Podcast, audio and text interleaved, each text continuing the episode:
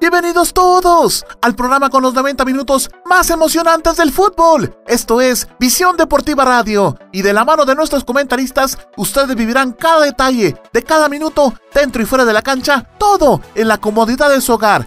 Arnold Rivera, Osvaldo Valdés, Gerardo Álvarez, Juan Pablo Santizo, José González y Heidi Mazariegos le harán vibrar con la pasión del fútbol a partir de este momento. ¡Comenzamos!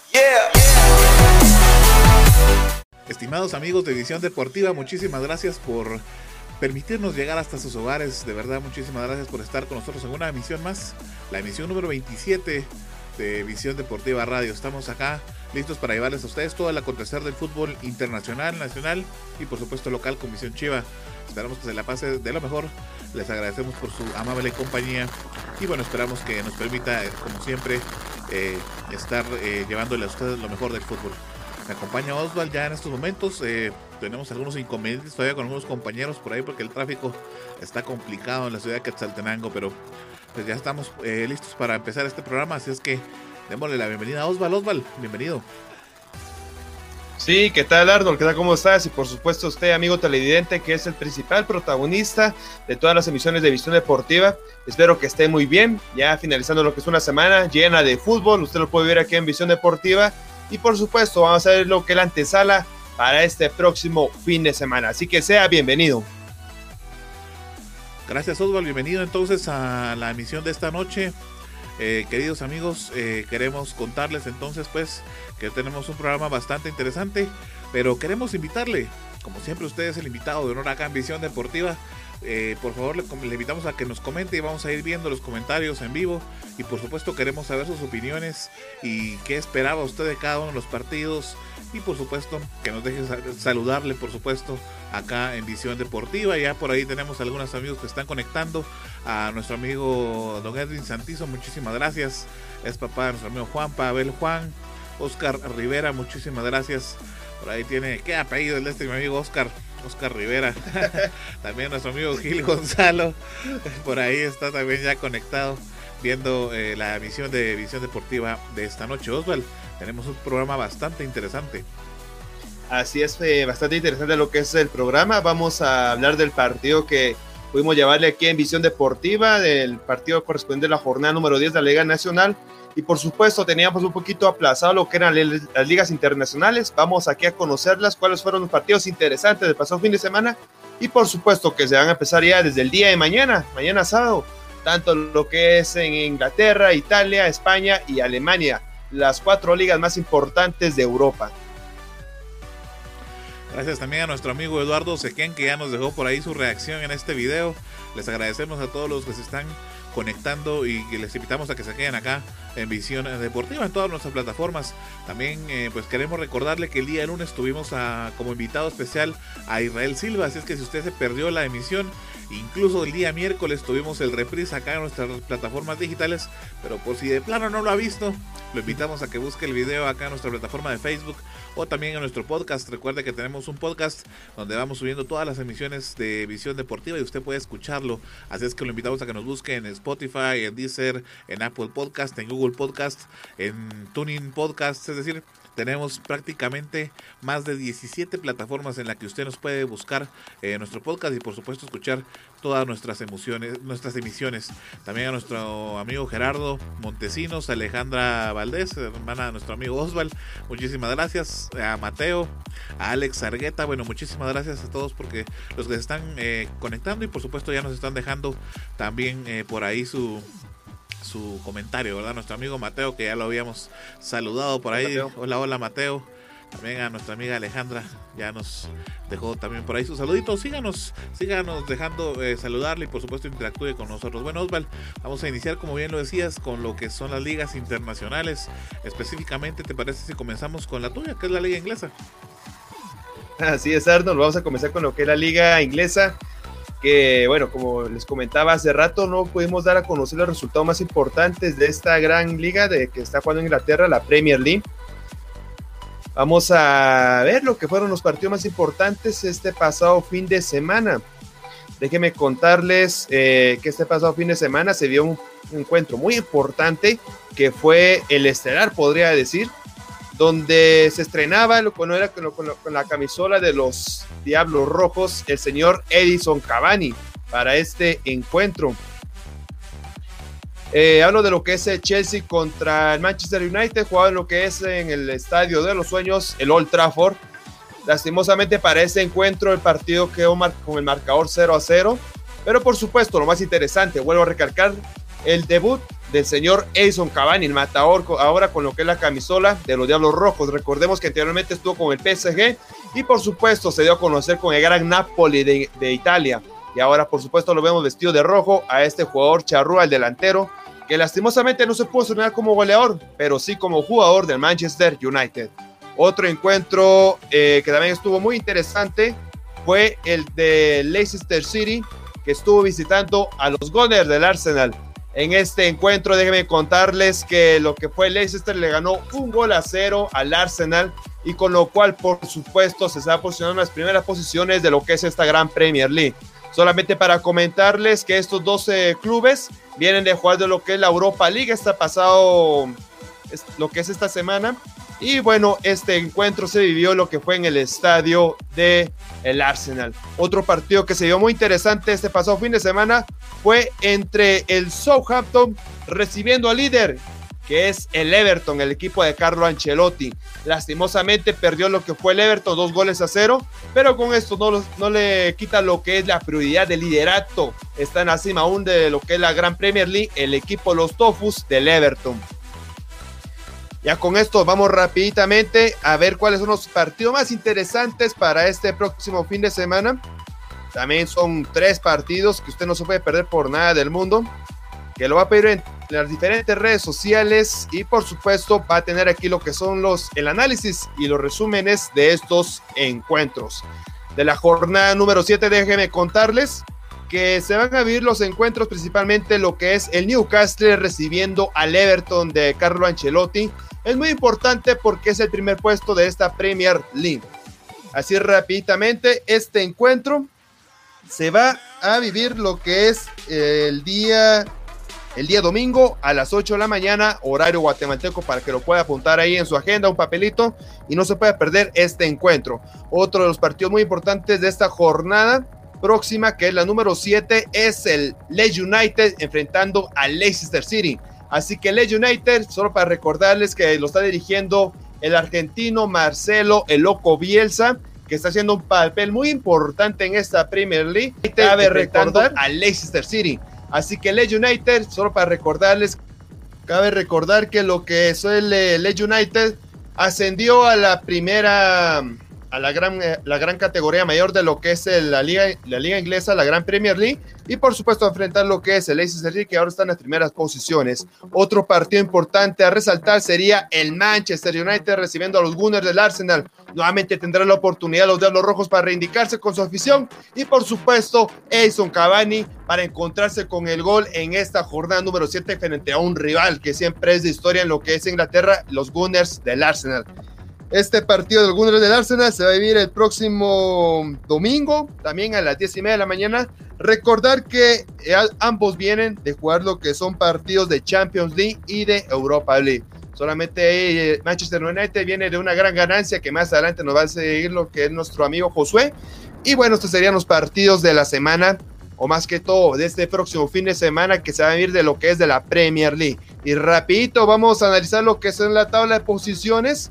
En este caso, eh, sí como venía diciendo hace rato, sigue de primer puesto lo que es el Everton, el equipo de Carlo Ancelotti. Vamos a analizar ahorita lo que son las primeras cinco posiciones de este gran torneo de Inglaterra.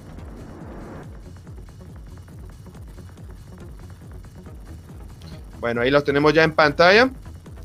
Tenemos las primeras cinco posiciones. En el primer puesto tenemos al Everton con 13 puntos. El Liverpool ahora se encuentra en el segundo lugar con 13 puntos. Solamente que por diferencia de, de goles que tiene más 5 el Everton es que categoría mayor de lo que es la, primera posición la Gran Premier League. Ya en el tercer puesto tenemos al Wolves con 13 puntos el Aston Villa en la cuarta posición con 12 puntos y el Leicester City que venía comentando hace rato ya está escalando lo que son posiciones ahora se encuentra en la quinta posición con 12 puntos. Así que hasta aquí la actualidad de la gran liga inglesa, la Premier League.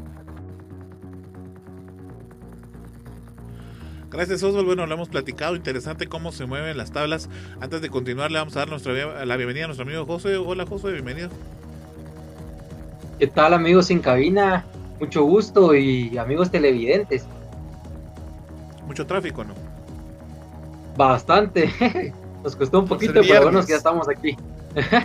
Cabal y fin de mes, aparte. Así es. Se complicó bastante todo tu venida. Así es. Pues nos metemos de lleno a lo que es la Liga Española, compañeros. ¿Sí pues? Me parece Perfecto, pues esta, este, este fin de semana se va a estar jugando lo que es la jornada número 8, que de hecho ya inició el día de hoy, con la victoria del Cádiz a domicilio, dos goles por cero. Luego el día de mañana tendremos tempranito a las 7 de la mañana el partido ante el Real Madrid contra el Huesca, esperando que Real Madrid ya vuelva a la senda la victoria después de ese empate que tuvieron entre semana contra el Borussia. Luego tendremos también un partido bastante interesante que es el del Athletic de Bilbao contra Sevilla. Luego también tendremos el de Osasuna contra Atlético de Madrid, el de Barcelona visitando al Alavés, ese será a las 2 de la tarde.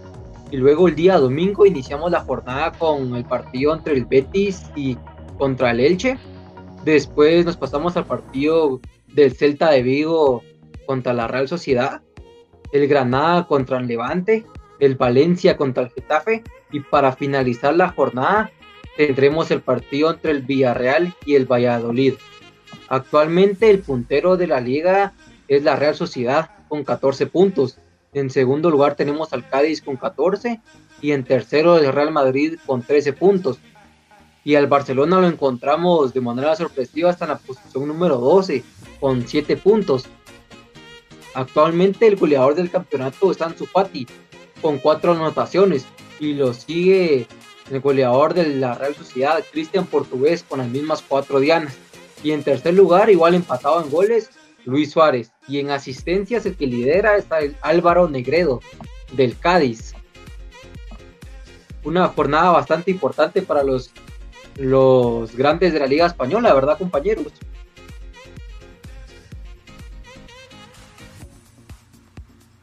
Sí, José, sin lugar a dudas, creo que nos había quedado en el tintero platicar un poquito sobre el clásico, ¿no?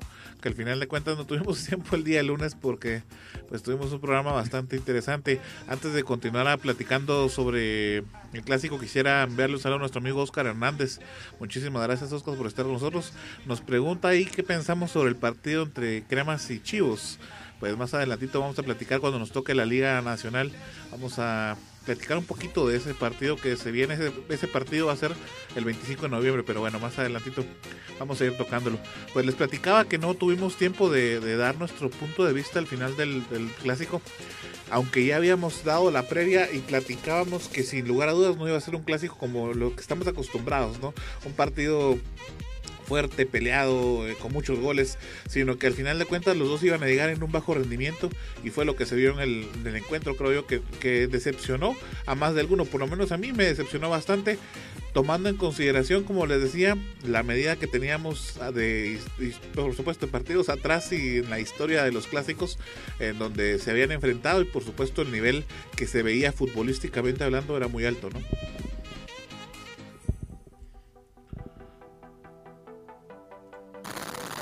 Sí, bueno, yo. Dale, Josué. bueno, pues siento que sí, que prácticamente estos dos equipos, tanto Real Madrid como Barcelona, habían dejado una vara muy alta, ¿verdad?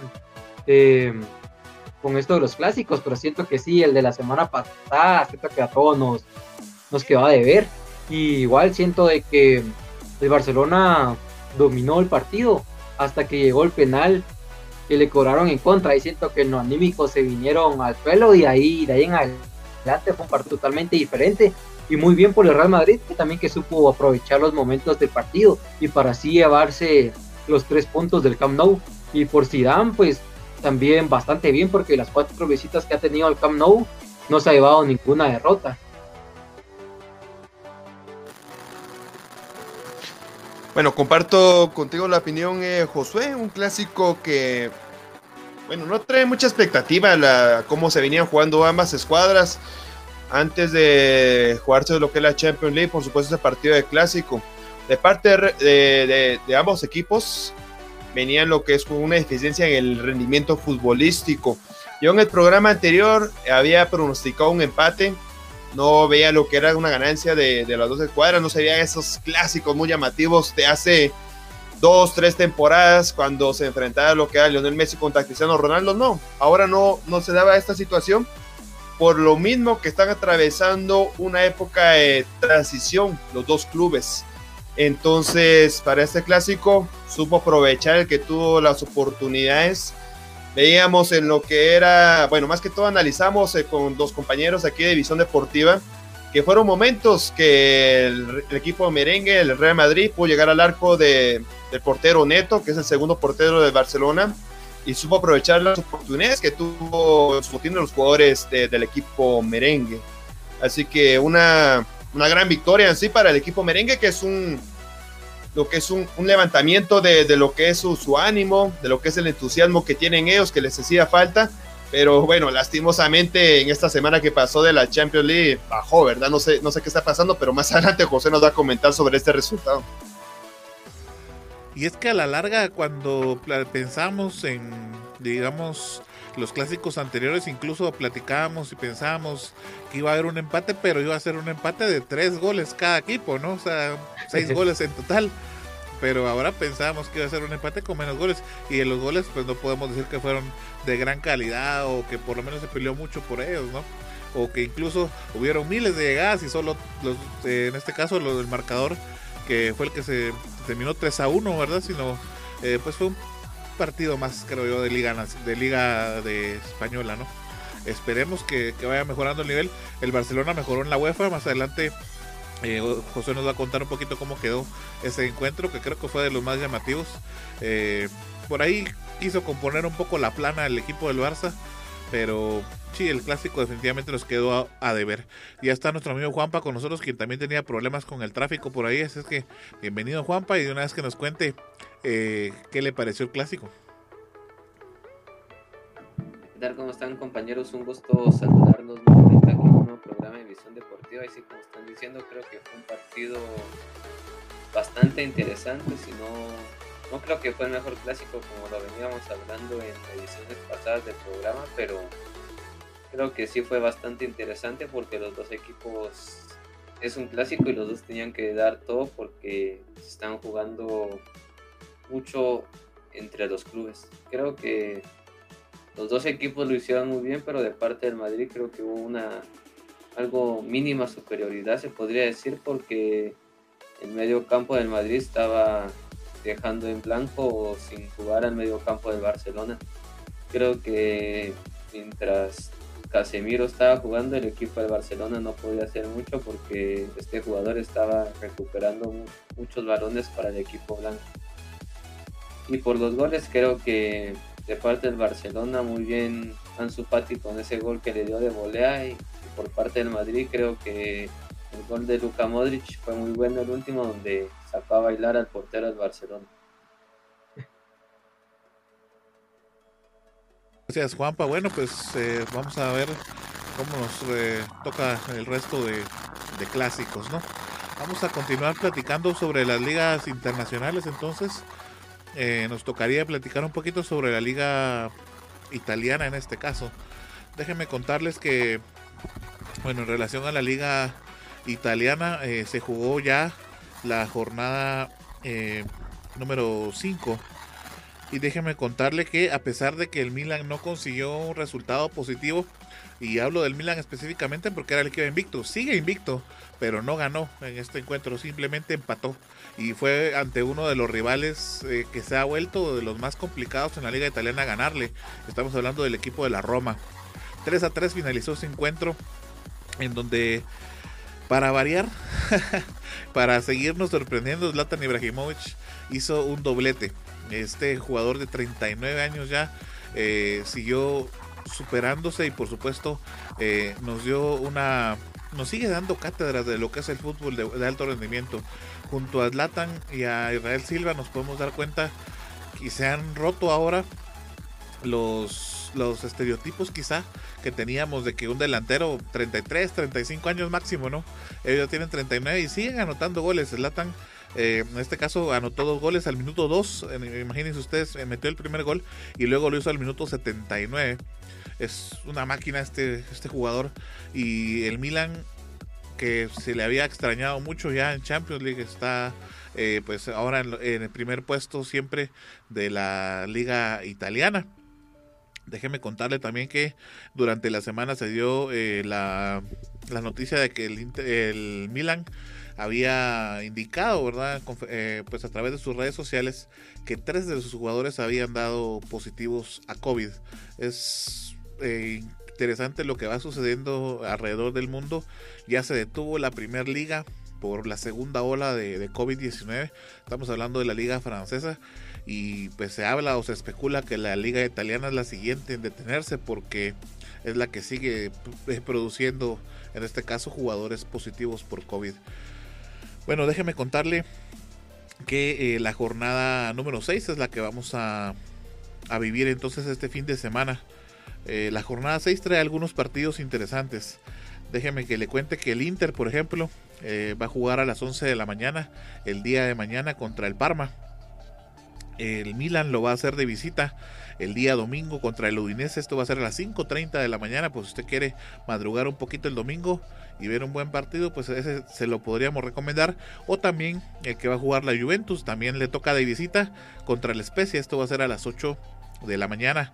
Eh, una nota importante platicarle de, la Juventus es que a pesar de que Cristiano Ronaldo no pudo jugar en Champions League contra, en este caso, el Barcelona, que era el equipo que le correspondía eh, enfrentar, eh, lamentablemente Cristiano Ronaldo se hizo un último hisopado un día antes para ver si podía jugar este partido, pero no, siguió dando positivo.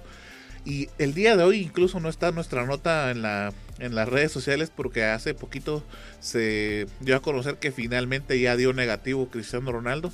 Entonces ya va a poder salir de la cuarentena que se estaba llevando y por supuesto se va a poder reincorporar y muy probablemente vaya a jugar si no en esta jornada, por lo menos en la jornada número 7, pero de que ya regresa a los entrenos, eso sí lo va a hacer. La Juventus va, como les decía, a jugar el próximo eh, domingo a las 8 de la mañana. La Roma va a, enfrentar a la Fiorentina a las 11. Y bueno, esos serían los partidos más interesantes que le podríamos recomendar de la liga italiana y por supuesto las noticias más interesantes que tenemos de esta liga.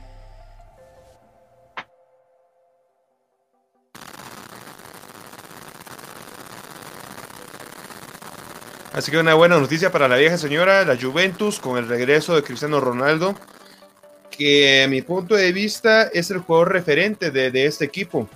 Ya cuando él está en la cancha es un, funcionamiento muy diferente de todos los jugadores, así como lo es eh, Sergio Ramos con el Real Madrid.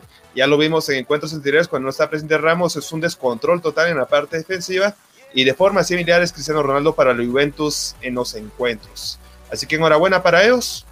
Y bueno, Esperemos que sí pueda estar para el partido contra el Barcelona en Camp Nou.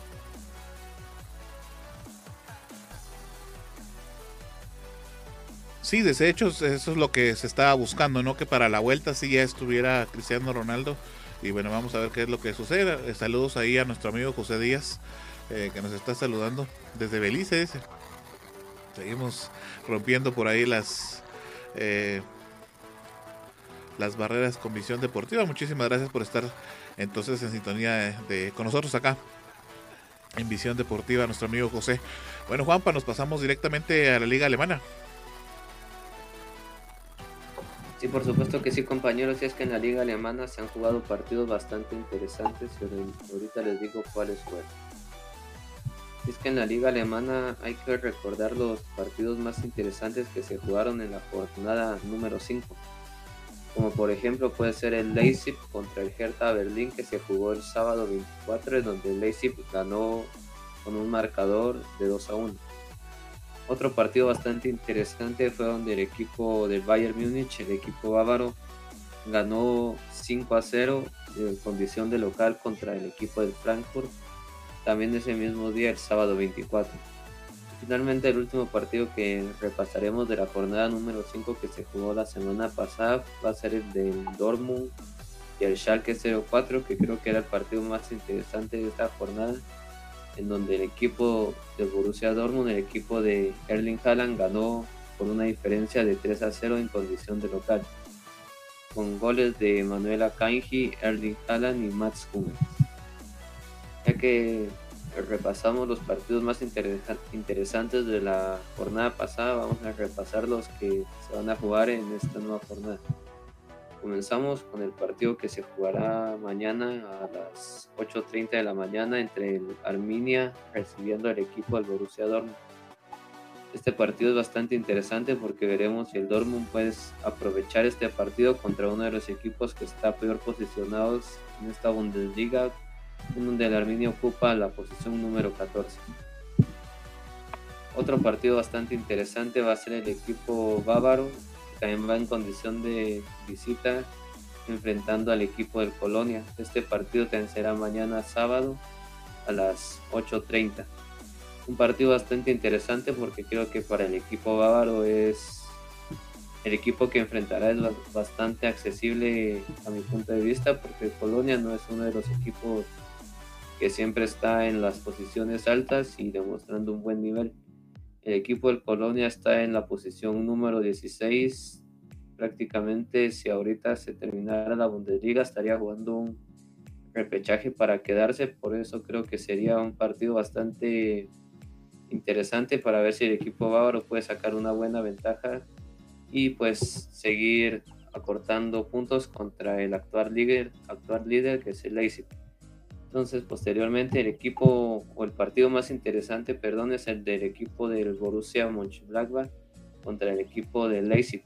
Hay que recordar de que estos dos equipos vienen de jugar la Champions League. De parte del Borussia fue el equipo que le empató al equipo merengue Real Madrid con un partido de 2 a 2, mientras que el Leipzig viene de ganar su partido. Lo interesante es que el Leipzig viene de primer lugar con 13 puntos y el equipo del Borussia Mönchengladbach viene de sexto lugar con 8 puntos. Por eso es que es un partido bastante interesante porque si el equipo de los Potros gana este partido se podría meter a la clasificación de competiciones europeas y por la parte del equipo de Leipzig, si gana el partido, seguiría manteniendo la primera posición en esta tan anhelada Bundesliga. Ya que repasamos los partidos interesantes, vamos a ver cuáles son las primeros seis posiciones de la Bundesliga actualmente. En el primer puesto está el Leipzig con un total de 13 puntos. Seguido está el equipo bávaro del Bayern Múnich con 12 puntos. En la tercera posición está el Borussia Dortmund con 12 puntos. En la cuarta posición está el equipo del Stuttgart con 9 puntos. En la quinta posición está el Bayer Leverkusen también con 9 puntos. Y finalmente en la sexta posición está el equipo de los Potros, el Borussia Mönchengladbach con 8 puntos. Esa sería la información interesante de la Bundesliga, compañeros.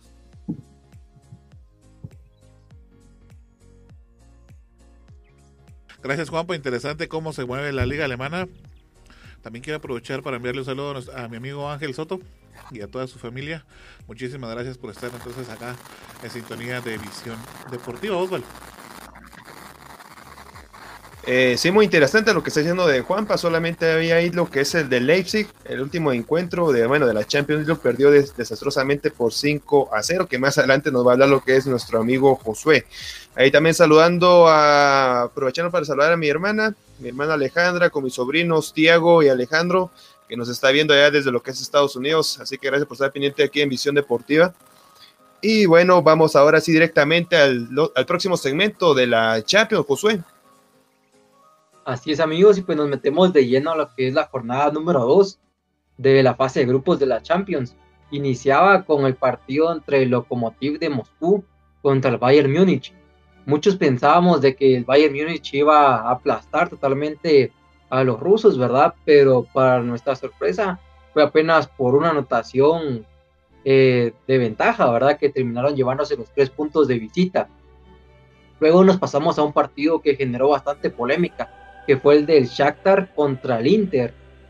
El Inter prácticamente en todo el partido dominó bastante, pero fue al minuto 85 que le cobraron, bueno, de hecho, le tenían que haber cobrado un penal bastante claro sobre Lukaku, que prácticamente el defensa lo abrazó, pero no, no hubo de hecho ni revisión del, del VAR para determinar si era penal o no, y el partido terminó empatado 0 eh, por 0. Eh, luego el Manchester City pues aplastó al Marsella tres goles por cero de visitante y el Liverpool ganó dos goles por cero contra el Midtjylland. De hecho, Liverpool no jugó con la mayoría de los titulares, pues la mayoría de sus jugadores eran los que regularmente son banca. Luego nos vamos al partido ante el Borussia Mönchengladbach contra Real Madrid. El Borussia estaba iniciando em, ganando por dos goles en el Borussia Park pero en el segundo tiempo igual dominó y de hecho tuvo para aumentar el marcador hasta por cuatro goles les podría decir, pero no, de hecho estuvieron bastante errados de cara al marco y el Real Madrid una vez más volvió a aparecer la flor de Sidán y en los últimos minutos rescata un punto que lo deja todavía con posibilidades de, de avanzar a la siguiente ronda, ya que una derrota y si los pondría una situación bastante complicada. Por su parte, el Atlético de Madrid logró remontarle a Leipzig, que de hecho lo iba perdiendo dos goles por uno, pero en el segundo tiempo vimos a un Joao Félix inspirado, comiéndose la cancha, muy participativo y logrando un doblete y así poderle dar la victoria a su equipo. Un Atlético de Madrid que necesitaba estos tres puntos por la derrota que recibieron en la jornada número uno, que fue la goleada ante el Bayern Múnich. Por su parte, el Porto le ganó en casa dos goles por cero al Olympiacos. Luego el partido entre el Atalanta y el Ajax era un partido que generaba bastante interés por lo vistoso que juegan ambos equipos. Y el Ajax sorprendentemente se ponía en ventaja dos goles por cero, estando en condición de visita. Pero el, el Atalanta una vez más demostró el poderío ofensivo y pudo igualar el partido y así rescatando un punto en casa.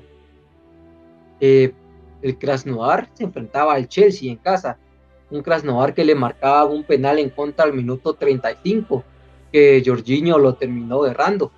Pero el Chelsea siguió insistiendo y siguió atacando y al final se llevó los tres puntos y, y le propinó una goleada, ¿verdad? De cuatro goles por cero. Por su parte, el Paris Saint-Germain le ganó dos goles por cero en su visita al Estambul pero la parte negativa de todo esto es que Neymar salió lesionado al primer tiempo. Y, por eso no dejó un tan buen sabor de boca esta victoria. Aunque también le surgía esta victoria, ¿verdad? Tras perder en la jornada número uno contra Manchester United, que prácticamente es el rival directo para pelearse la primera posición en este grupo. Luego el Ferencváros empató dos goles por dos contra el Dinamo y nos metemos de lleno al partido más interesante de esta jornada, que es el partido entre la Juventus de Turín contra el Barcelona. Una Juventus que, llegaba a este partido sin su máxima figura, Cristiano Ronaldo, y esto porque, porque él había dado positivo al coronavirus. De hecho, em, un día antes del partido era la última, la última posibilidad que tenía la Juventus de que él jugara. Pero todo esto tendría que haber salido él negativo, ¿verdad? En esta prueba y lamentablemente volvió a dar positivo y hoy sí se confirmaba de que no jugaba. Y a lo largo de los 90 minutos vimos un Barcelona bastante dominante, em, pero eso sí, un poco errático de cara al marco de Cesny.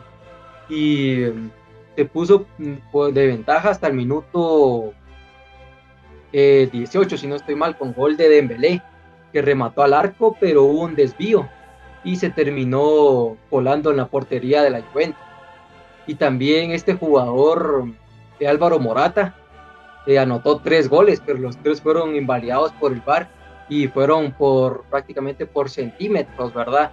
De hecho, ya el tercero ya mejor ni lo celebró porque él sabía que seguramente iba a estar en, en, eh, en posición adelantada. Y sí, claramente estaba en posición adelantada y de hecho también rompió el récord del jugador con más eh, goles anulados debido al VAR en, en la Champions League. Y también vimos un Barcelona que presentó una cara o sea, bastante positiva y dejó muy buenas sensaciones de la mano de, los juveniles como Pedri, Ansu Fati, que dieron un partidazo, y de Jong, que de hecho al segundo tiempo lo pusieron de, defensa central, igual respondió de muy buena manera. Y mm, nos pasamos al partido ante el Brujas contra la Lazio, que empataron un gol por uno. Y luego nos metemos al partido ante el United, que le ganó cinco goles a cero al Leipzig. Un partido que vimos a un United jugando un fútbol bastante espectacular y recordándonos al United de temporadas pasadas, que era un verdadero dominante en Europa. Y ahora de la mano de jugadores jóvenes como Rashford, como Bruno Fernández, que de hecho siento que están generando un fútbol bastante atractivo y lo mejor es que están dando resultados porque con esto se colocan en la primera posición de su grupo en solitario con seis puntos. Luego el Borussia Dortmund le ganó dos goles por cero al Chelsea y para terminar, para terminar la jornada el Sevilla le ganó en casa un gol por cero al Rennes de la Ligue 1. ¿Qué les pareció esta, esta jornada, compañeros? Yo creo que es interesante resaltar algunas situaciones que usted platicaba, por ejemplo, la lesión de Neymar, que ya se había dicho más o menos que iba a nevar dos, tres semanas de baja, y ahora pues que se da el paro de la liga francesa, creo que él es el único al que le conviene este paro, ¿verdad? Porque al final va a poder estar eh, listo antes de lo que se había previsto. Eh, platicarle pues también sobre lo de los tres goles anulados que platicaba de Morata, ¿verdad? Contra en el partido de Barcelona bastante complicado, pero al final de cuentas para eso sirve el VAR y ahí sí funcionó bastante si no estuviéramos platicando de un marcador totalmente diferente, ¿no? Y bueno, eh, lo del Manchester United que usted platicaba, que como bien lo decía ahora con lo que ha estado haciendo en Manchester United, eh, los hace recordar eh, los, buenos tiempos de cuando estaba Sir Alex Ferguson, ¿verdad? Que yo creo que no ha habido una era como la de este señor, en el caso del Manchester United, ¿verdad?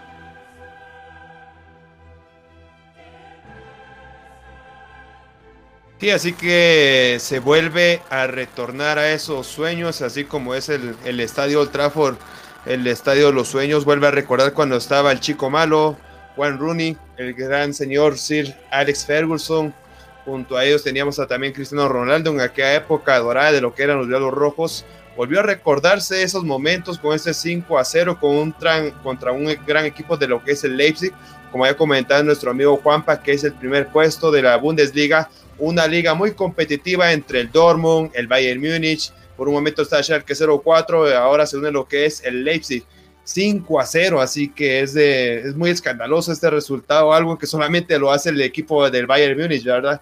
Pero enhorabuena para los Diablos Rojos que están retornando otra vez a, estos, a estas épocas doradas, más que todo.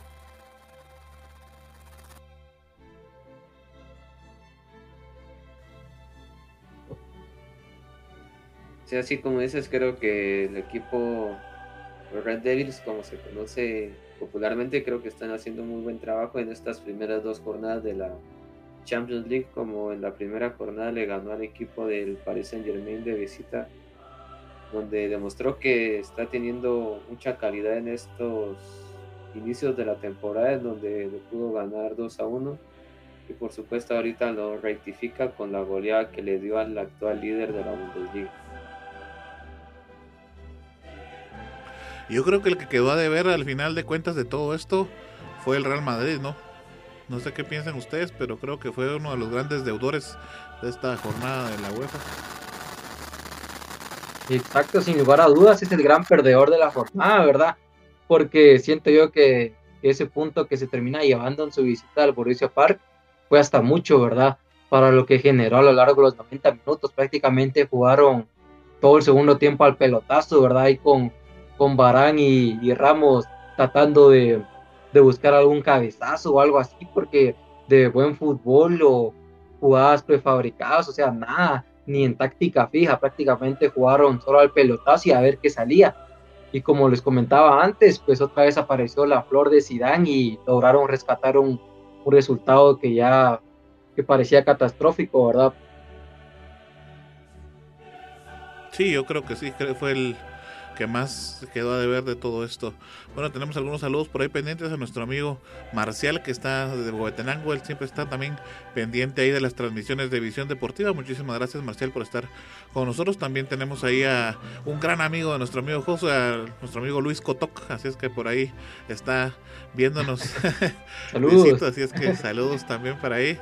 Y bueno, creo que seguimos entonces con la jornada de Europa League, José. Así es, pues nos metemos de lleno a lo que fue la jornada número 2 de la Europa League, dejando unos, unos resultados bastante importantes, como por ejemplo la, la victoria del Leicester eh, City, dos goles por uno en su visita a Like. Son tres puntos bastante vitales en que ha conseguido este equipo la Premier. También por su parte el Villarreal lograba una victoria de visitante, tres goles por uno contra el Karabakh.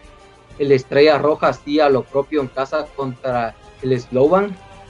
El Ask le ganaba cuatro goles por tres al Ludogorets. De hecho, este partido fue un partido lleno de goles y lleno de emociones. También tuvimos muchos cambios en el marcador, porque de hecho Ludogorets también se pudo poner por encima del marcador, pero finalmente se terminó imponiendo la localía y el Ask terminó llevándose los tres puntos. Y también tenemos el resultado sorpresa de esta jornada número 2, que fue la derrota del Tottenham. Un gol por cero ante el Antwerp. De hecho, fue un partido que a lo largo de los 90 minutos el Tottenham dominó, pero no, no se pudieron ver jugadoras, eh, jugadas perdón, claras de gol. Y terminaron llevándose una victoria que creo que sorprendió a propios extraños. Una derrota, perdón.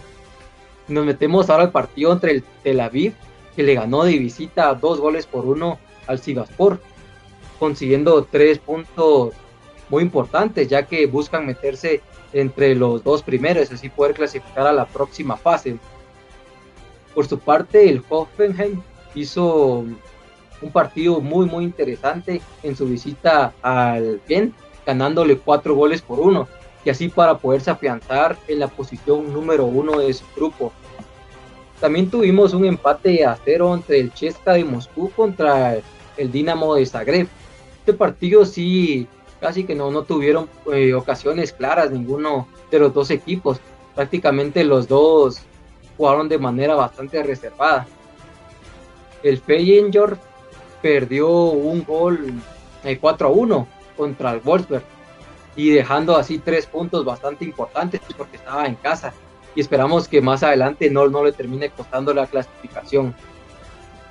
El Sporting Braga venció dos goles por uno en su visita al, al Soria. El Milan le ganó tres goles por cero al Sparta Praga. De hecho, es una victoria muy, muy importante de, de este equipo italiano y que demuestra una vez más el gran momento que están viviendo y no solo en la Europa League, sino también en la, en la Serie A, que en ambos torneos son líderes del campeonato y teniendo un Zlatan Ibrahimovic estelar que a pesar de estar varias semanas fuera debido al coronavirus, pues regresó con todo, ¿verdad? El Lille empató dos goles por dos contra el Celtic. El Molde le ganó un gol por cero al Rapid Viena. El Rangers le ganó en casa un gol por cero al Lech Poznan. El Niza de Francia le ganó un gol por cero al Bercheva. Otro partido que fue bastante interesante fue el partido entre el líder de la Liga Española, la Real Sociedad, que se enfrentaba al Napoli. Pero de hecho fue un partido muy, muy cerrado, con, con pocas ocasiones claras para ambos equipos pero fue este jugador Mateo Politano que pudo ya eh, por fin vencer el arco de la Real Sociedad y así poderse llevar tres puntos importantísimos eh, a Italia, ya que en la primera jornada vimos a un Napoli que no logró la victoria y estaba urgido de, destacar al menos un punto en su visita a España. El Slavia Praga le ganó un gol por cero al Leverkusen un resultado bastante sorprendente porque vimos a un Leverkusen que propuso bastante, pero se fue con las manos vacías. Luego el Benfica le gana tres goles por cero al estándar de Lieja. partido que fue un dominio total del Benfica. Por su parte, el Arsenal le ganó de manera contundente al Dundalk tres goles por cero, para así afianzarse en un grupo que es bastante accesible. La Roma empató 0 por 0 contra Chesca de Sofía. Una Roma que estaba obligada a conseguir los tres puntos, pero vimos que no, no, no, pudieron, no pudieron descifrar a la defensa del Chesca. El Granada empató 0 por 0 contra el Pau. Y para finalizar esta jornada tuvimos la victoria del AZ Almar, cuatro goles por uno contra el, el. Una victoria que los consolida en la primera posición, compañeros. No sé si tuvieron la oportunidad de ver alguno de estos partidos.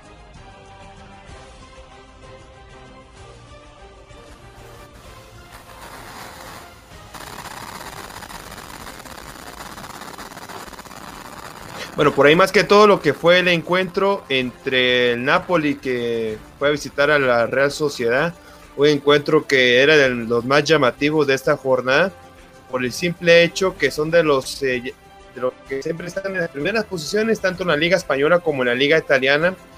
Y como bien decías, Mateo Politano entró en, bueno, minuto 55, fue a concretar lo que fue este disparo para que fuera a topar en la red del, del fondo y el único gol de, de lo que fue el partido. Otra para resaltar fue el expulsado minuto 92 de Víctor Oshimen de parte del Napoli. Y bueno, lo que es en la Real Sociedad, lastimosamente en este Europa League se lleva lo que es la derrota jugando de local.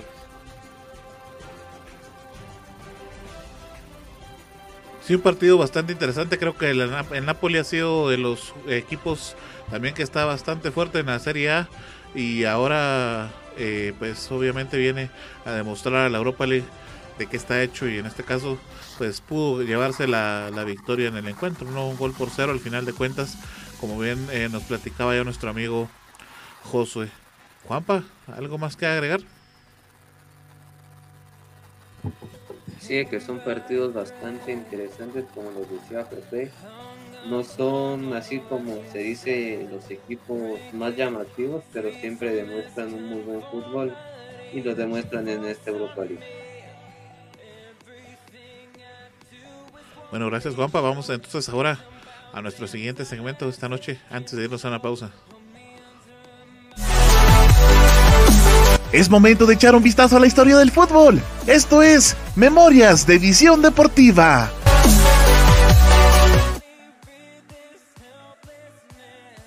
Por supuesto que sí, compañeros, y esta vez les traigo la anécdota que contó el jugador ex barcelonista y ex Querétaro Ronaldinho Gaucho cuando anotó 23 goles en un mismo partido. La historia dice así, dice Ronaldinho que desde pequeño él había tenido un talento inédito, tanto que hasta en un partido anotó lo que fue la cantidad de 23 goles. Estaba contando él en una entrevista que dio que muy, muy pocas personas se recuerdan o hacen memoria de esta gran hazaña que él hizo cuando apenas estaba cursando el quinto grado de primaria. Dice la anécdota que él dijo, hice 23 goles en un mismo, en un mismo partido, pero los niños contra los que jugué no eran muy buenos. Creo que solo yo jugaba en un, en un equipo y los demás solo jugaban para tener dos puntos en la clase de educación física o lo hacían más bien por diversión. Esto fue cuando él estaba en el quinto grado y está diciendo que nunca volvió a jugar otro partido tan fácil como ese. Estaban diciendo muchos expertos de que en este partido fue donde muchos ojeadores de varios equipos grandes en ese momento se fijaron en esta joven promesa en ese momento porque apenas tenía la edad de 13 años y para meter 23 goles en un partido estaba desbordando mucha calidad. Hay que recordar de que este gran jugador estuvo en grandes equipos de Europa tales como el Fútbol Club Barcelona, el AC Milan y por supuesto el Paris Saint Germain. Y así es como terminamos esta primera parte de nuestro programa de visión deportiva. Volvemos, solo vamos a una pausa. Quédese con nosotros. Esto es Visión Deportiva, el mejor lugar para enterarte del fútbol nacional e internacional. Quédate con nosotros, ya volvemos. Recuerda que puedes sintonizar Visión Deportiva los días lunes y viernes de 7 a 8 pm a través del canal y las plataformas digitales de Visión Deportiva y de Red de Comunicadores de Quetzaltenango. Te esperamos. Vivimos ahora en un mundo diferente, lleno de casas, edificios, carros, gente por todos lados, diversidad de pensamientos y matices. Esto es La Jungla, un programa para escuchar entrevistas, pláticas, anécdotas con diferentes personalidades de cualquier parte del mundo. Quédate en La Jungla, producido desde Quetzaltenango, Guatemala, por el periodista Everson Gramajo. Escucha La Jungla. Disponible en tu plataforma podcast de streaming favorita. Noticias locales, nacionales e internacionales. Entrevistas, economía, familia, farándula, deportes y todo el acontecer nacional e internacional. Todo esto de la mano de comunicadores periodistas de amplia experiencia y recorrido, unidos para llevarle la verdad de los hechos en tiempo real. Red, red, red, red de comunicadores de Quetzaltenango. Red de comunicadores de Quetzaltenango. Red de comunicadores de Quetzaltenango. Síguenos en Facebook y comienza a estar enterado de todo.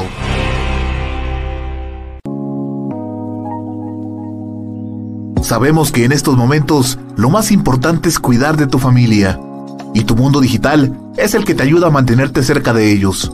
Por eso, cuida de los tuyos y deja los problemas con la tecnología en manos de Global Tech, que te ofrece reparación y mantenimiento de todo tipo de computadoras, tablets y celulares, venta de repuestos y accesorios, películas, programas y sistemas operativos, música, audiolibros, libros digitales y cursos en línea venta de cuentas de Netflix, Amazon Prime, Spotify Premium y también contamos con asesoría técnica y diplomados para que sigas en formación y la realización de spots publicitarios en audio y video y todo lo relacionado a diseño gráfico y publicidad. Búscanos en Facebook como www.facebook.com diagonal Global Tech Shella o llámanos o escríbenos en WhatsApp al 4444 9810. Global Tech, soluciones tecnológicas digitales a tu alcance.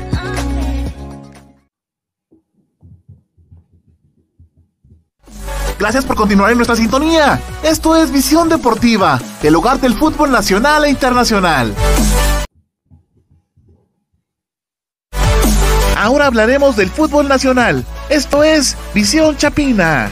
Guatemala, mi patria dorada, por más que digan, ninguna es igual. Por mi honor que en el mundo no hay nada como esta linda tierra del Quetzal. Por supuesto que sí, compañeros, y es que vamos a entrar de lleno con lo que es la primera división del fútbol nacional guatemalteco. Y es que ahora en la primera división se va a jugar, la jornada número 5, en donde iniciará mañana entre el partido del equipo de Siquinalá recibiendo al equipo de Petapa, será a las 11 de la mañana.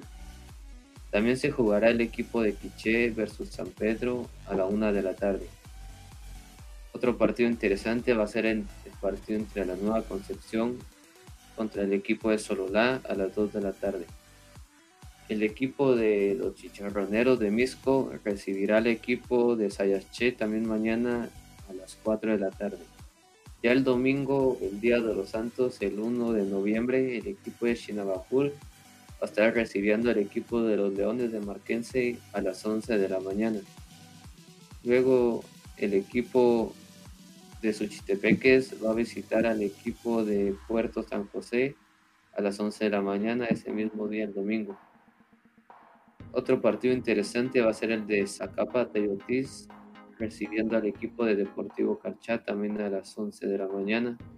Para finalizar esta jornada número 5, el equipo de Chimaltenango va a estar visitando al equipo de Aurora a la 1 de la tarde ese mismo día, el 1 de noviembre.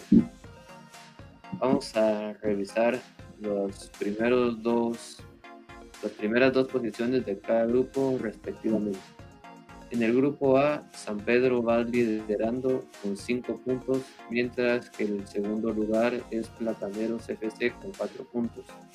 En el grupo B va el equipo de Sololá de primero con un total de 7 puntos, mientras que el equipo de Suchitepeques, los Venados, van de segundo lugar con 6 puntos. En el tercer lugar, no, en el grupo número 3, el equipo de Siquinalá va liderando con 7 puntos, mientras que el segundo lugar es el equipo de Aurora FC. Y para finalizar en el grupo número D, el equipo de Misco va liderando con una con punteo perfecto con 9 puntos, mientras que en el segundo lugar va el equipo de Sayache con un total de 6 puntos. Esta sería la actualidad de la primera división del fútbol nacional.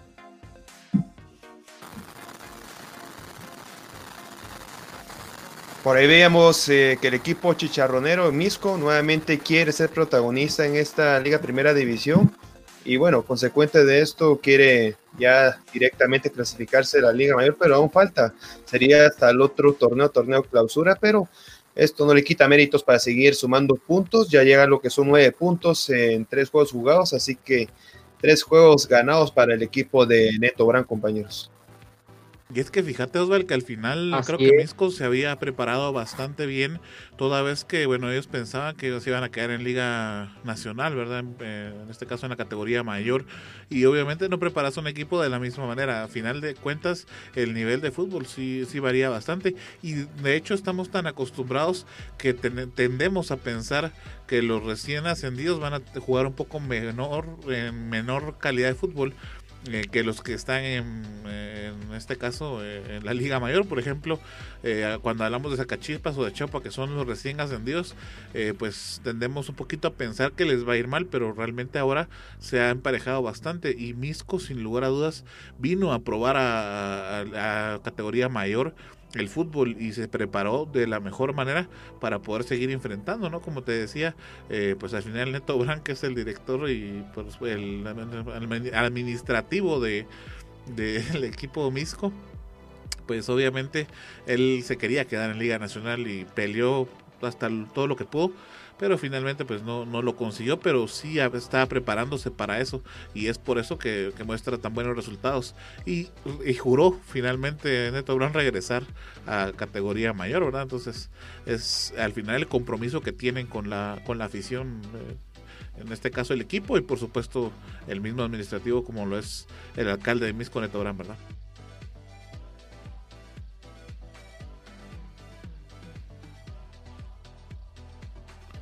Bueno, vamos. Si José creo que tenía algo que agregar. No sé si todavía le robé la, inspiración de una vez. no, les quería comentar que tuve la oportunidad de ver un partido de Misco. Y la verdad, sí, o sea, siento yo que el plantel es bastante vasto para estar en primera división. Y están jugando de una manera bastante vistosa. Y lo importante es que se están logrando los, los resultados. Yo la verdad, yo no tengo dudas de que ya en el próximo ascenso veremos a Misco nuevamente en Liga Mayor, porque sí se está haciendo un trabajo, o sea, bastante importante y siento yo que va a dar resultados.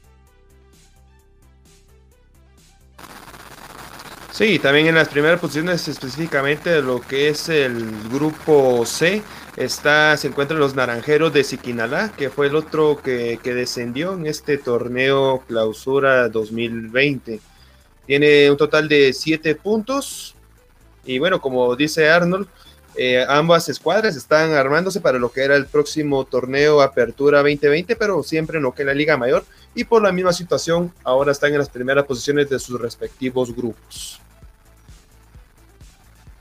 Sí, por ejemplo, vemos el caso de San Pedro y San Marcos que por ahí van tambaleándose de vez en cuando, ¿no? Y eso que estuvieron a punto. Más o menos, pero al final Sí, y al final los dos eh, pues no lo, lograron y pues ahí van más o menos, ¿no? Pero sí, eh, sin lugar a dudas, Misco va a ser eh, probablemente uno de los que esté en categoría mayor en la pro. Eh, bueno, vamos entonces directamente con el siguiente segmento que nos corresponde, que por supuesto es de nuestro amigo Osval. Llegó la hora de hablar del fútbol local. Esto es Visión Chiva.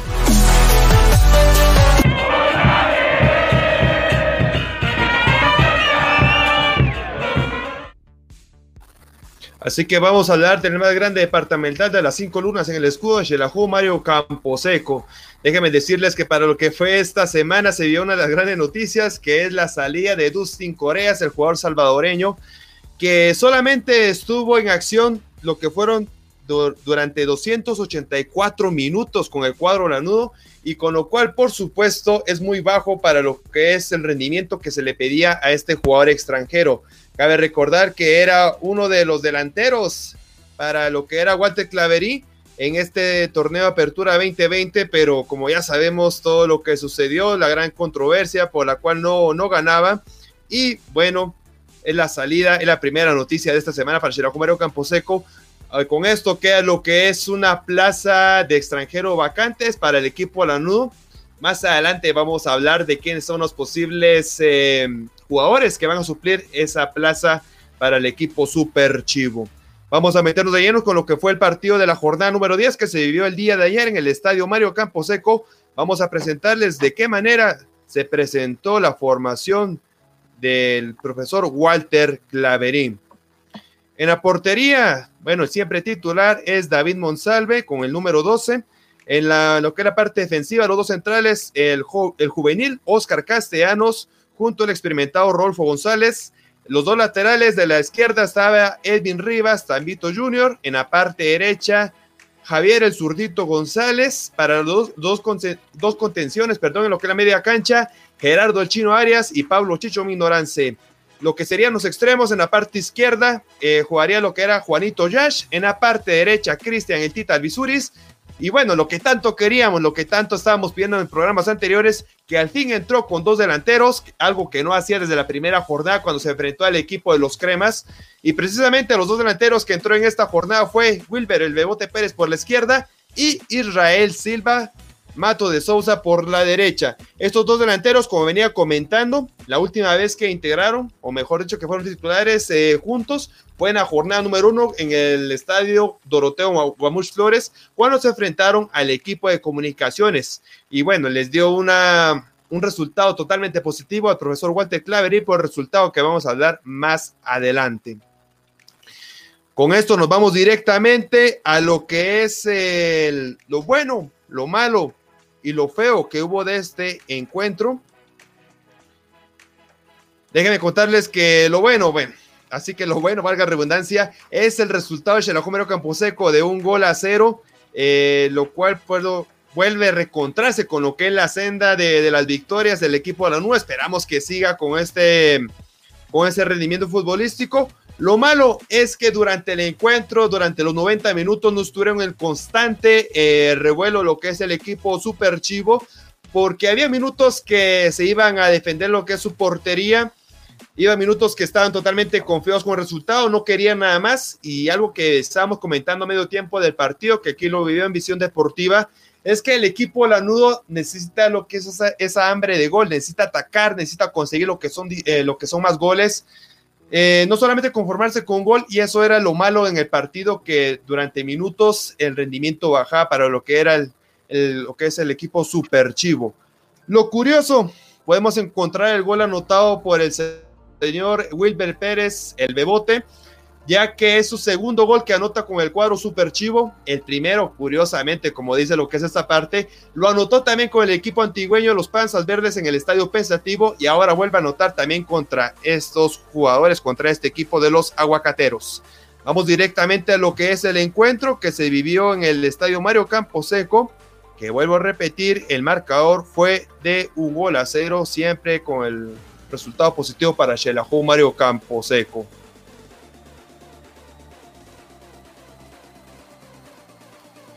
Bueno, para este encuentro, déjenme decirles que estuvo como árbitro central el señor Kevin Cacao. Y junto a ellos estuvieron como asistente el señor Raúl Jiménez y también Gerson López. Aquí teníamos en lo que es eh, las jugadas del partido, iniciando con toda la actitud lo que era el cuadro super chivo, tanto así que pudo poner la garra lo que es eh, Pablo Chicho Minorance, algo que se está pidiendo también constantemente, que no solamente se luciera en las redes sociales, sino también se luciera en lo que es el campo de juego. Y bueno, ahora sí, eh, me atrevo a decir que sí pudo hacer lo más concreto posible Pablo Chicho Minoranzi. Por ahí vemos las jugadas. Eh, bueno, la jugada del gol fue precisamente en una lucha de Israel Silva, Mato de Sousa, que desde el suelo pudo recuperar aún lo que era el balón. Lo mandó por la parte izquierda, donde eh, venía entrando precisamente Edwin Rivas, Tamito Jr., mandó un gran centro y con lo cual pudo cabecear Wilber el Bote Pérez y mandarla al fondo del arco, con lo cual, por supuesto, se llevaron los tres puntos el equipo de Xelajú Mario Camposeco. Como vuelvo a repetir, en los primeros, en los primeros minutos estuvo Xelajú Mario Camposeco siempre al ataque, siempre en busca de otro gol de la portería defendida por Víctor Ayala, pero lastimosamente no pudo caer este segundo en el agua. Por ahí vemos lo que es la jugada del gol, la tiene Israel Silva, la manda por la parte izquierda, entra corriendo por este carril Edwin Rivas, Tamito Jr., manda el centro por, la, por lo que es el pie, el pie izquierdo y finalmente cabecea al fondo de la red Wilber el Bebote Pérez para el gol. El más cantado, el más anhelado por todos los superchivos luego de cinco juegos que no conseguía lo que era la victoria el equipo lanudo, compañeros.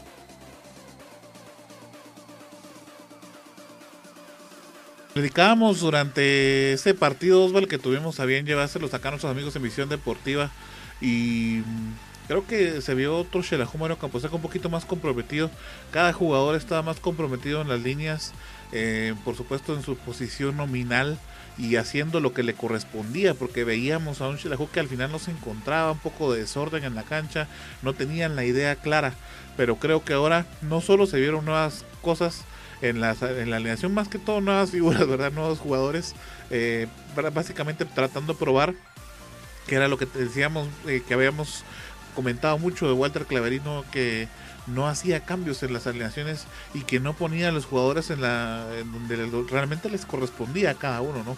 Y no le había dado participación a ciertos jugadores, bien Oswald en todas sus alineaciones eh, siempre había hecho ese tipo de como que de aclaraciones, ¿no? En que no se le había dado la oportunidad a ciertos jugadores como Vico, como el mismo Wilber Pérez, que ahora hasta anotó, eh, incluso dio algunas declaraciones luego del partido y él mismo decía, yo creo que Osvaldo más adelante no va a tener eso, ya, ya me estoy adelantando yo como siempre Osvaldo, pero al final, eh, entonces mejor lo reservamos para más tarde. Pero eh, les decía eh, que sí se vio definitivamente un cambio de actitud eh, bastante radical ah, del equipo. Tampoco les voy a decir, como le decía Osberg, que era un, un que vino a golear Antigua y de un cambio totalmente completo, tampoco. Pero sí se vio un cambio de actitud, por lo menos algo que yo rescataba en el partido es que es lamentable y siempre nos pasa lo mismo que tenga que tocar fondo prácticamente Xelajú Mario Camposeco para que entonces eh, eh, tenga que despertar todos los jugadores y cambiar la actitud cuando si desde el inicio podrían haber hecho eso que al final de cuentas es hacer su, su trabajo nada más así defensivo no yo eh, rescataba eso en el partido pero finalmente es un resultado que le, empieza a sumar a en Camposeco y con esto comienza la senda de la clasificación, como lo decía Israel Silva el día lunes acá en Visión Deportiva. Eh, es por ahí donde se inicia el camino, ¿no? Falta mucho y vienen muchos partidos muy complicados. Eh, caso ahora como los ya somos eh, este fin de semana ya nos tocan los intergrupos, ¿no? Eh, podríamos hablar partidos, por ejemplo, contra los Rojos de Municipal, eh, de visita de Guastatoya, que nos tocó encima de todo de visita, eh, y partidos, por ejemplo, como el de comunicaciones, que también está pendiente, ¿no? Son pruebas que va a tener que pasar Chile Campo Camposeco, pero si sigue con esta actitud y entrenando adecuadamente, creo que va a ser eh, muy buena, al final de cuentas, el rendimiento que muestra Chile Campo Camposeco. Así que finalmente se vio el cambio positivo, como bien lo acaba de decir ya tenía rato de ver lo que era un equipo de Campo Camposeco que estaba metido de lleno en busca de lo que era el gol. Comentamos también durante la transmisión que ya tenía también lo que eran partidos anteriores que no tiran desde media distancia. En este partido se jugaron las dos filosofías, tirar centros, eh, jugar por, por, lo que serían las orillas y desde lo que es de, la, de media distancia, esos tiros, también probaron lo que fue la suerte. En el partido contra Malacateco, el único que probó a media distancia fue Edwin Rivas y por lo mismo consiguió lo que fue el gol de descuento. Ahora en este otro partido eh, probó lo que fue Pablo Chicho Minorance, Gerardo Chino Arias, el mismo Tamito Junior, eh, Edwin Rivas, eh, Israel Silva, Wilber Pérez, casi lo que fueron la, la mitad del plantel eh, probó a tirar de media distancia, es algo que se debe de seguir probando, de seguir intentando durante todos los partidos, no solamente centro y centro y centro, sino también hacer este tipo de jugadas, estos, estos tiros de lo que es de media distancia. Ya con esto vamos a las declaraciones finales que, que tuvieron a ver. En, en primera parte, el director técnico Walter Claverín.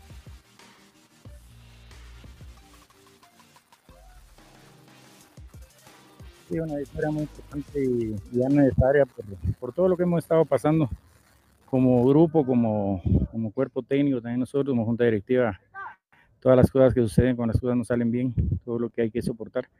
Pero es así, este trabajo es así, contentos, eh, siempre el triunfo es para nuestra afición, que es la que más ha sufrido, y es un, es un poquito de alegría para ellos esperamos el próximo partido que jugamos acá de local contra Chuapa, pues también podamos darle otro triunfo. La, la, solidaridad, la solidaridad del grupo, o sea que yo siento que nos venía faltando esa solidaridad, ese, ese trabajar todos eh, con un esfuerzo parejo, sin, sin estar viendo al vecino qué hacía y qué no hacía, sino cada uno hacer su trabajo y, y eso pues hizo un equipo más sólido, más competitivo, porque el equipo calidad la tiene y el partido puede haber terminado con más de un gol. Y seguramente porque si no hubiera sido así, nos hubiera obligado a, a, dejar más espacios atrás. Y ellos tienen muy buen equipo, muy buenos jugadores y, y hubiera sido más complicado seguramente. Bueno, no, seguimos trabajando igual, con la misma de, dedicación, con la misma determinación, solo que el grupo es, va a estar más alegre, más perceptivo y, y va a disfrutar más el, el trabajo, porque antes hubo momentos duros y, y entonces creo que estos triunfos van fortaleciendo la, la integración del equipo. Eh, esto es fútbol y que el fútbol tiene todas estas cosas. Lo mismo le pasó a, a Chuapa, que tiene un equipo de hace dos o tres años formado y le ha pasado a otros equipos. Entonces eh, es algo que hay que entender. Ahora no tenemos que conformarnos y, y dormirnos en nuestros laureles, sino seguir trabajando duro para volver a ganar aquí contra Achuapa el siguiente partido y siempre y cuando, pues siempre respetándolos a ellos, porque tienen un buen equipo, pero tenemos que salir a ganar, a, sumar más puntos y, comenzar a, a, empujar duro ahí para poder estar metidos entre los clasificados. Aquí teníamos al profesor Walter Claverín diciendo lo que fue el rendimiento positivo y bien, ya se mira en lo que eran fotografías que habían subido a las redes sociales, la buena convivencia, el buen ambiente que ahora están viviendo los jugadores del equipo Lanudo. También habló para los medios el señor eh, Wilber Pérez y aquí lo tenemos en exclusiva para Visión Deportiva. Definitivamente, todos creo que estábamos anhelando un triunfo, ya creo que eran cinco fechas que no ganábamos y y estábamos con, con al cuello, ¿no?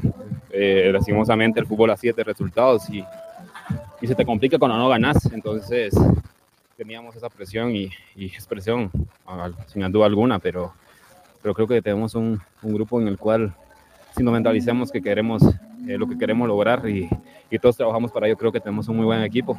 Hoy demostramos que tuvimos actitud, hoy tuvimos mucha actitud, muchos lapsos de buen fútbol, pero creo que en, en casa tenemos que ser más fuertes y más contundentes para que no terminar como terminamos, ¿no? Porque creo que Xelajú tiene un equipo para no terminar eh, sufriendo, entonces creo que nos falta eh, trabajar un poco más. Tenemos varios días para prepararnos contra el partido de Achuapa acá de local, entonces lo vamos a trabajar, vamos a trabajar fuerte, vamos a todos a trabajar de la misma manera para que, para que el equipo sea un equipo como tal, ¿no? Porque muchas veces por individualidades, por cosas que queremos nosotros hacer por nuestra cuenta, se nos va de las manos, ¿no? Pero, pero hoy fuimos un equipo.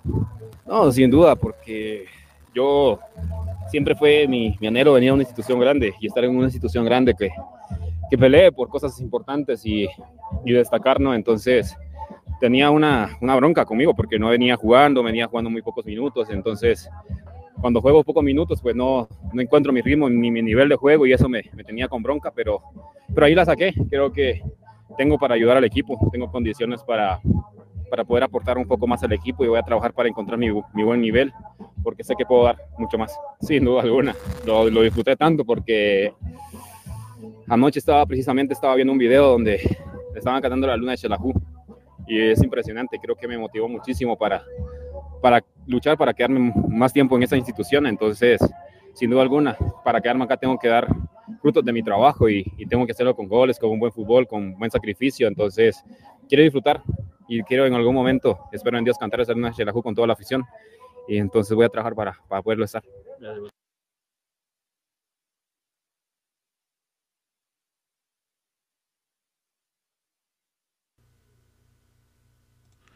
Osvaldo, tu micro. Gracias, Arnold. Eh, les, comentaba que lo que necesita lo que era Wilber Pérez, por ahí estaba hablando lo que era minutos para demostrar ese olfato goleador que tiene en la cancha y ya lo, ya lo dejó demostrado, que él no solamente es de minutos, sino son de 90 minutos para lo que necesita un buen goleador, un buen killer como es Wilber el Bebote Pérez. Y el día de hoy eh, también tuvo, tuvo sus declaraciones el señor Cristian Alvisures y por supuesto aquí lo tenemos en el cemento Visión Chiva para Visión Deportiva.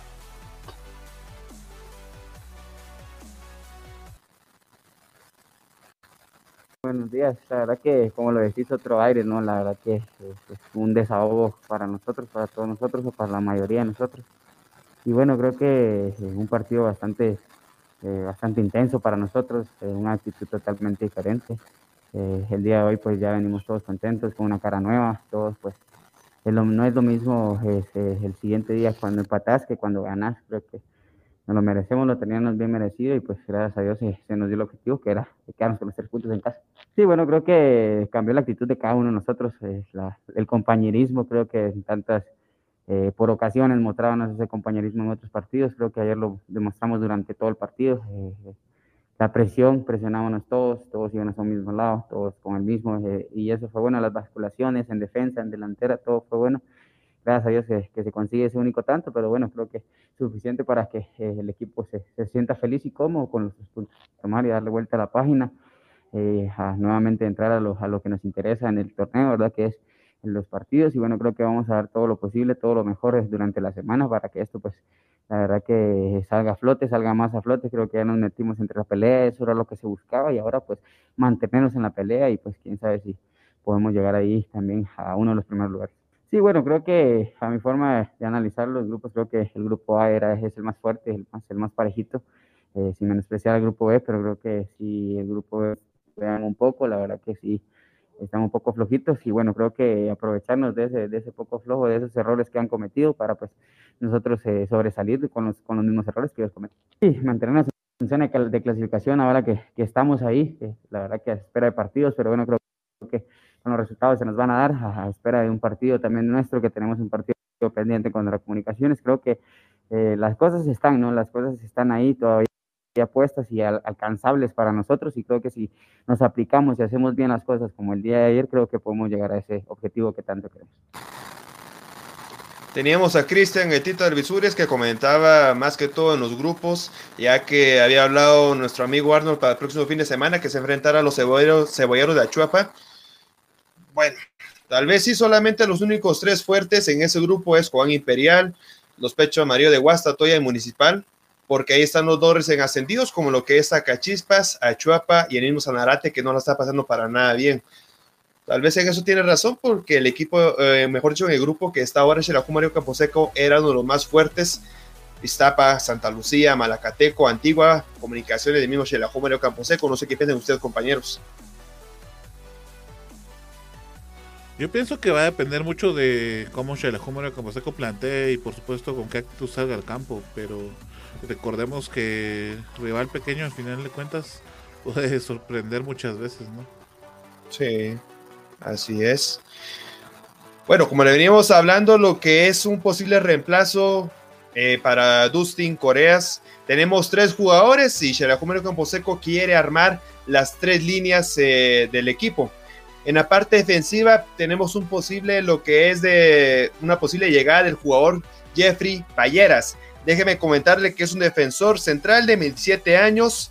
Eh, tiene nacionalidad guatemalteca porque es nacido en Estados Unidos. Ya militó con los equipos como lo que es el Galaxy de Los Ángeles, también un, equipo que se llama Orange Blue de lo, de lo que es la segunda división de Estados Unidos. Y también ya estuvo con lo que es el equipo rojo de Municipal. Lo que Jeffrey Payeras podría venir a reforzar lo que es la parte defensiva. Ahora sí venimos eh, con lo que son los siguientes dos jugadores que también pueden venir al campamento lanudo. Eh, de ellos tenemos lo que es un mediocampista y un delantero. Déjenme contarles. El mediocampista es el juvenil, bueno, no tan juvenil, que ya tiene 23 años, que es Snaidy Zúñiga.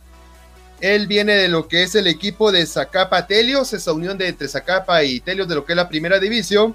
Ya estuvo militando con los eh, Loros de Petapa, con la máquina celeste Sanarate y también ya estuvo convocado para la selección nacional lo que es Snaidy Zúñiga, que se desempeña como volante. También el otro jugador que encontramos en la parte derecha de la imagen es el brasileño Leo Bahía. Este jugador, su posición habitual es de delantero. Él ya estuvo militando con lo, que son equipos específicamente en la segunda división de Brasil, con un equipo que se llama la Juventus, también este Ferrovario, eh, con lo que es en, el, en otro país que no es Brasil, en esta, en esta ocasión es Uruguay, que estuvo militando con lo que fue el Rampla Juniors, y últimamente estuvo con el María, también en la Liga de Ascenso de Brasil. Esto sería el jugador Leo Bahía, quien sí estaría reemplazando a lo que es el puesto de extranjero, la plaza de extranjero que dejó Dustin Coreas. Así que hasta aquí la actualidad de los Super Chivos. No sé qué piensan ustedes de los posibles, posibles llegadas de estos jugadores al campamento Super Chivo, compañeros.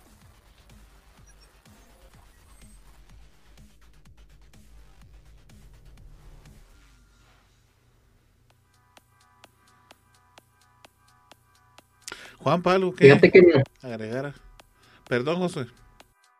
En lo personal siento que mm, lo de Payeras le vendría bastante bien al, al equipo super chivo, porque ya sé que no, no tiene un nivel así bastante alto, de hecho siento que por lo mismo es que, que no pasó las pruebas en el Galaxy, que de hecho en estas últimas semanas se fue a realizar las pruebas al Galaxy y lastimosamente pues no las pasó pero sí siento que le puede aportar bastante experiencia por el mismo roce internacional que ha tenido en la MLS y en una zona, llega a una zona, ¿verdad? Que, que ha estado bastante eh, frágil, que es como la, es la defensiva, ¿verdad? Y más en esa, en esa posición de defensa central, siento que sí sería una contratación bastante clave.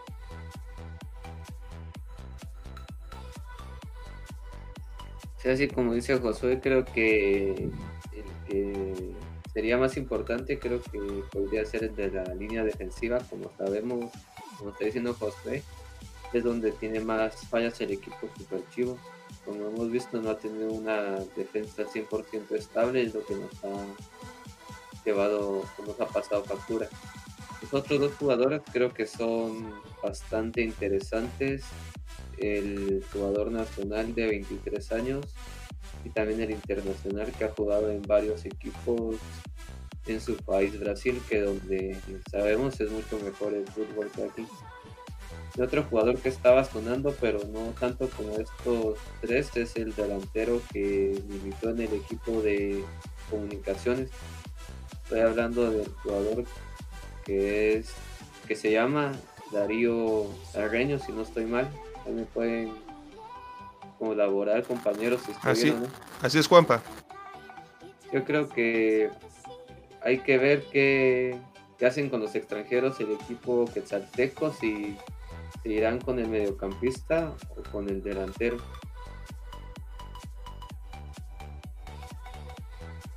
Habría que ver qué es lo que más eh, necesita Shelahu Mario Camposeco.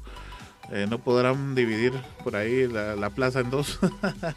Yo creo que le vendría bien un delantero y un, y un defensa. ¿no? Bueno, por ahí están saludando a nuestro amigo Osval.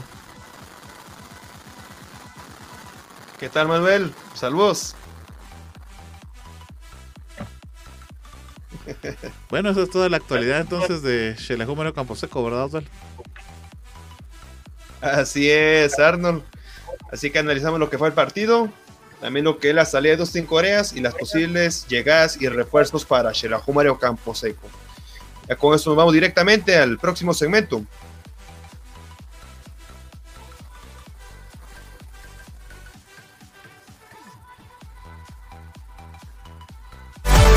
Ahora hablaremos del fútbol nacional. Esto es Visión Chapina. Guatemala, mi patria adorada, por más que diga digan ninguna es igual. Por mi honor que en el mundo no hay nada como esta linda tierra del Quetzal.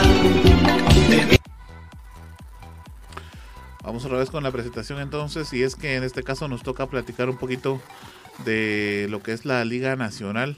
Ya platicábamos entonces que la jornada número 10 se inició con el partido de Xelajúmaro Camposeco. Este partido se jugó el día jueves, como ya nos lo platicaba Oswald, contra Antigua. Y bueno, ya les habíamos platicado que Xelajúmaro Camposeco consiguió al final de cuentas la ganancia de un gol por cero.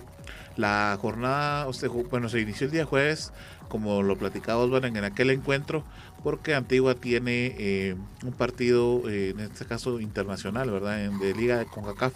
Lo mismo sucede con Municipal, tiene también un encuentro en la Liga de CONCACAF, por eso el día de hoy jugó contra el equipo de Zacachispas. Déjenme contarles que en este encuentro eh, Municipal vino de atrás, venía y estaba perdiendo un gol por cero.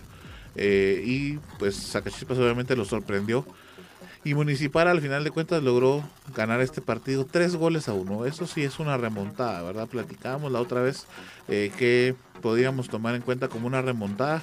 Y bueno, eso es al final de cuentas sí una verdadera remontada. Déjenme contarles entonces que la jornada se complementa de la siguiente manera. El equipo de comunicaciones va a jugar el día de mañana sábado a las 11 horas enfrentando al equipo de Malacatán. Esto lo van a hacer en el estadio Doroteo Guamuchurol. Si usted va a tener esta, esta transmisión acá en Visión Deportiva, así es que desde ya invitado para que nos pueda acompañar en todas nuestras plataformas digitales. Vamos a tener la transmisión de este encuentro en Facebook, en Twitter, a través de Periscope. Eh, en nuestro canal de YouTube y por supuesto en nuestra radio en línea. También comentarle entonces que la jornada se completa eh, ese mismo día sábado, ¿verdad Osvaldo? Así es el sábado, solamente que a la una de la tarde en el estadio en el estadio El Morón, cuando los peces velas van a recibir a los jaguares de Santa Lucía Cotzumalguapa. Ahí los peces vela, bueno, quieren seguir cosechando lo que son triunfos, recordando que ahora se encuentran en el tercer puesto. Y bueno, todo depende de lo que pase en el partido que vamos a transmitir aquí en Visión Deportiva. Cremas contra Toros, primer lugar contra segundo lugar del grupo A. La jornada se va a completar eh, ese mismo sábado eh, cuando Cobán Imperial eh, enfrente a Guastatoya. Esto va a ser a las 15 con 30 horas. Y un único partido va a ser el que se va a jugar el día domingo para completar la jornada número 10 que de hecho completa la jornada de los intergrupos. El partido que se va a jugar el domingo 1 de noviembre va a ser el partido entre Achuapa y Sanarate esto va a ser a las 11 horas. Es el único partido que quedó para el día domingo. Déjeme contarle que con esto finalizamos la fase de intergrupos eh, perdón, más bien la fase de grupos, eh, y ahora sí viene la fase de grupos, ¿verdad? Eh, donde los equipos del grupo A van a enfrentar a los del grupo B. Recordando que va a ser a un solo encuentro, pues digamos que si por ejemplo algún equipo tuviera que visitar en este, este torneo, en esta fase de intergrupos, en el torneo clausura le tocaría estar de local, ¿verdad? Y, y al revés, quien haya estado de local le toca visitar, ¿verdad? Pero va a ser aún en este torneo solamente una vuelta eh, para evitar el contagio por COVID, ¿verdad? Eso fue lo que se acordó eh, por parte de, las autoridades de la liga. Eh, eso ya va a ser entonces ya en esta jornada directamente perdón, en la jornada siguiente, que sería la jornada 11. Y bueno, con esto entonces se finalizaría la jornada 10, que era la que es la de grupos. Osval, eh, teníamos también por ahí la información de los goleadores, ¿verdad?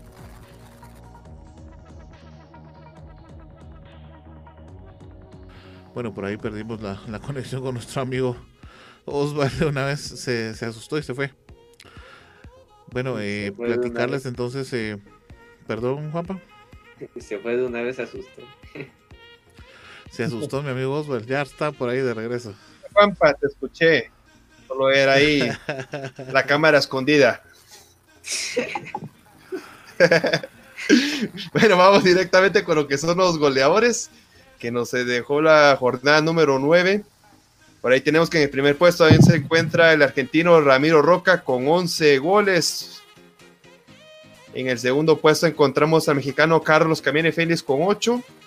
En el tercero, Pedro Báez con 5 goles. En el cuarto puesto, el mexicano Omar López con 5 goles.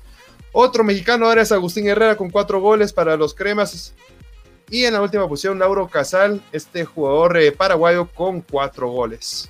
Así que algo curioso que aquí tenemos en la tabla de goleadores, tres mexicanos, dos paraguayos y un argentino. Lastimosamente, ni un guatemalteco en lo que son la tabla de goleadores, compañeros.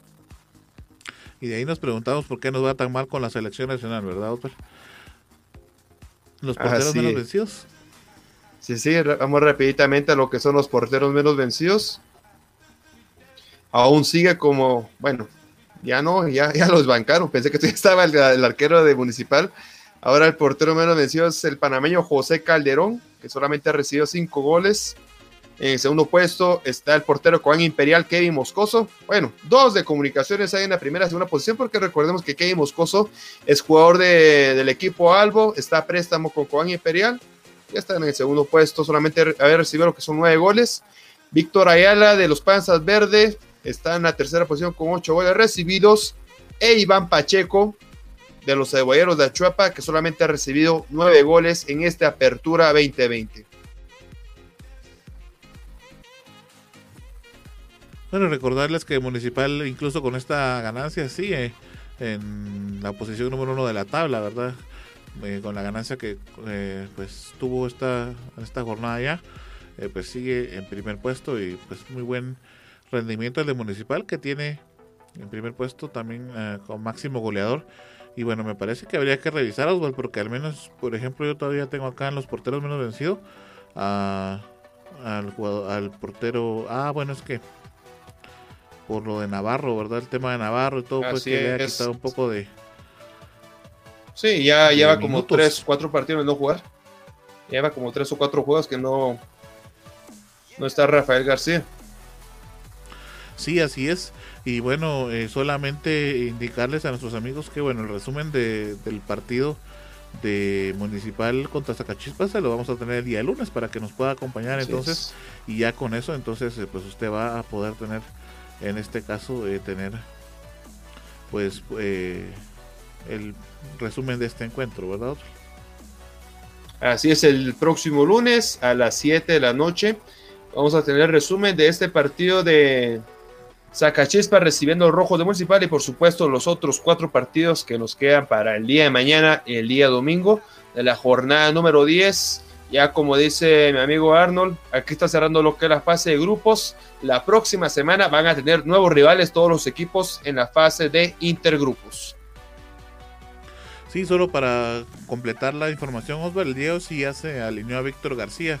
Entonces fueron tres los partidos que no jugó, eh, en este caso el portero titular, y que lo reemplazó Kenderson Navarro, ¿verdad? Entonces, pero es por eso que por lo que perdió algunos minutos es que no está en la tabla de menos vencidos. Sin embargo, si lo tomamos directamente de los goles, pues sí sigue siendo Víctor García el menos vencido, ¿verdad? Sí, pero hay que tomar en cuenta los minutos. Entonces, las- lastimosamente para Víctor García está perdiendo esta oportunidad. Sí, pero muy bueno el rendimiento del municipal. Al final de cuentas que tiene pues bastante Sí, buenos y es el primer eh, puesto en la tabla general con 23 puntos, me parece. Sí, que solo por la lesión de, de Víctor García, porque si no tuviera primer puesto, primer goleador y mejor era menos vencido, ¿verdad? Pero bueno, es lo que sucede en el fútbol. Bueno, creo que con eso completamos la información, Osvaldo. Así es, así que terminamos aquí otro, otra emisión más de División Deportiva. Solamente agradecerle a usted, amigo televidente, por la audiencia que, no, que tuvo el día de hoy, donde le hablamos lo que fue el ámbito futbolístico internacional y tanto lo que es el ámbito nacional. Así que para mí fue un gusto, mi nombre es Osvaldo Valdés y los esperamos el día de mañana a lo que es a las 11 de la mañana para el partido de comunicaciones contra los Toros de Malacateco que va a estar muy, pero muy bueno. Así que un abrazo de gol para todos ustedes. Pasen buena noche. Que descansen. Sí, por supuesto que sí, compañeros. Para mí fue un gran gusto compartir hoy con todos ustedes aquí un programa más de visión deportiva, donde por supuesto les trajimos los datos más interesantes sobre el fútbol nacional e internacional. Recuerde que nos puede seguir en todas nuestras redes sociales para no perderse de ningún detalle sobre el fútbol nacional e internacional. Pásela bien, feliz noche, que Dios lo bendiga.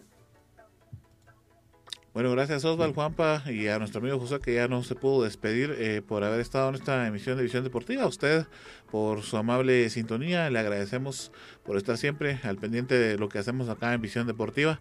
Y bueno, antes de despedirnos yo quisiera eh, pues únicamente enviar un saludo, un saludo muy afectuoso y por supuesto nuestras más sinceras condolencias a la familia Álvarez. Eh, en este caso Álvarez y Fuentes, que es la familia de nuestro compañero Gerardo, eh, pues acaban de tener una pérdida, falleció eh, el abuelo paterno, nuestro amigo Gerardo, el señor Manuel Alberto Álvarez Leiva, así es que pues eh, desde acá de Visión Deportiva les enviamos un fuerte abrazo, nos solidarizamos con ustedes y sabemos que pues es muy dura la pérdida de un ser querido, ¿verdad? Es una pérdida irreparable, así es que les enviamos un abrazo a toda la familia Álvarez y Fuentes y les deseamos eh, pues nuestras más sinceras condolencias. Bueno, con eso llegamos al final de nuestro programa de visión deportiva de este, esta, de este episodio número 27 que eh, también es el último de octubre. Así es que nos vemos el próximo noviembre y mientras tanto no se le olvide, mañana tenemos una cita a las 11 de la mañana en el partido de comunicaciones y Malacateco. Así es que por acá lo esperamos. Un abrazo, hasta la próxima. Gracias.